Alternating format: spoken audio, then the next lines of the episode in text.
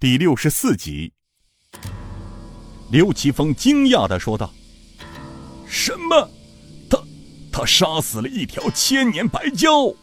这这是真的？天哪！如此看来，百年以来江湖中的传闻果然不假啊！哈哈哈哈哈！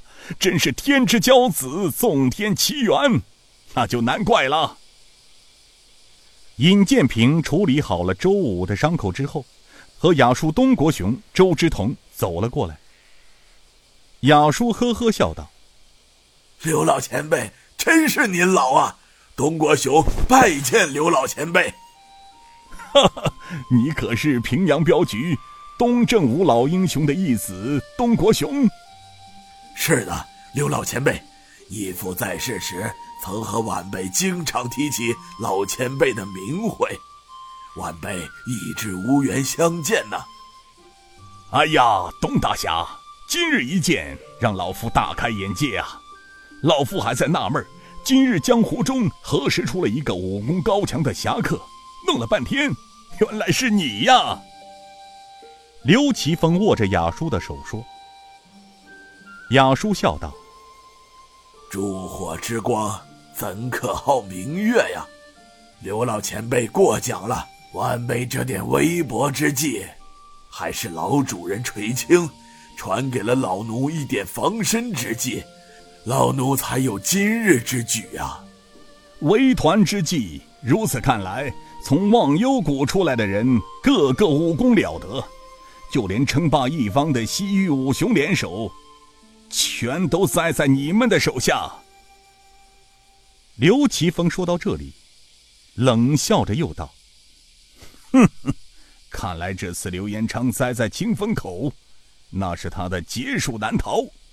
如此看来，周总镖头这次押镖大宁河一路之上，不会再出现纰漏了。”刘正雄呵呵笑道：“ 是啊。”周总镖头这段最后的押镖里程应该没什么问题了，更何况这一路之上还有刘老爷子您亲自跟随照料，师侄和国雄护送，三大高手。那刘延昌惨败之后经营大损，我看他再没那个胆量中途弄鬼了。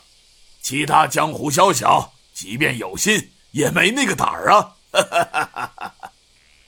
刘正雄四下看了看，说道：“刘三，老奴在。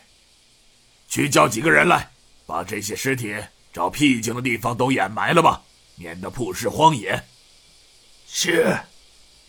周之同一一到底，说道：“之同感谢众位英雄的援助，此恩铭记肺腑，永世不忘众位的恩德。”刘正雄道。周老英雄，此话过了。我说周老英雄为客户走镖，这还罢了。然而周老英雄也是肝胆相照、深明大义之人。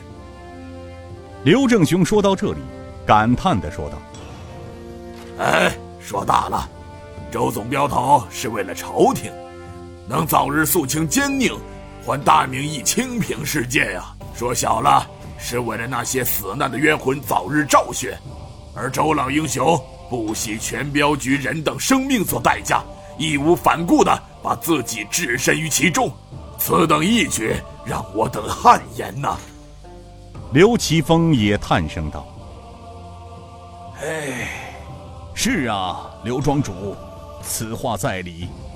周总镖头此等义举，老夫实在佩服得五体投地。”老夫尽点绵薄之力，实属应该呀。刘奇峰说到这里，转过话头道：“哎，少谷主，把这树林中和房顶上的那些侍卫怎么处置的？”尹建平笑了笑道：“晚辈只是让他们睡上十几个时辰，不过他们醒来之后，恐怕此生再也不能为恶了。”少谷主是说你？你废去了他们一身的武功。刘奇峰惊讶的问道：“哈哈哈哈少谷主这手法才叫绝，有意思！不费吹灰之力，剪除了刘延昌一股势力，怪不得之前他如此愤怒，吓得仓皇而逃呢。刘正雄笑道：“原来考虑上次刘延昌在五台禅院受挫之后，这清风口必然是他孤注一掷的地方，因此为了以防万一，老夫还特意精心布置了另一批骑兵。想不到的是。”刘老爷子也赶到了，刘三告诉老夫说来了一老一少两位高手。当时我还猜不透是老爷子到了呢。晋南王十天前来到了大宁汶河，就要求老夫来接应一下周总镖头。他也得到消息，说太师暗中调集了大批的江湖高手及东厂侍卫西进舞台，准备中途夺镖。所以啊，老夫带上孙女赶过来。好了，现在是风平浪静，看来今天是赶不回去了。今晚就在这清风口住一晚，明天再上路。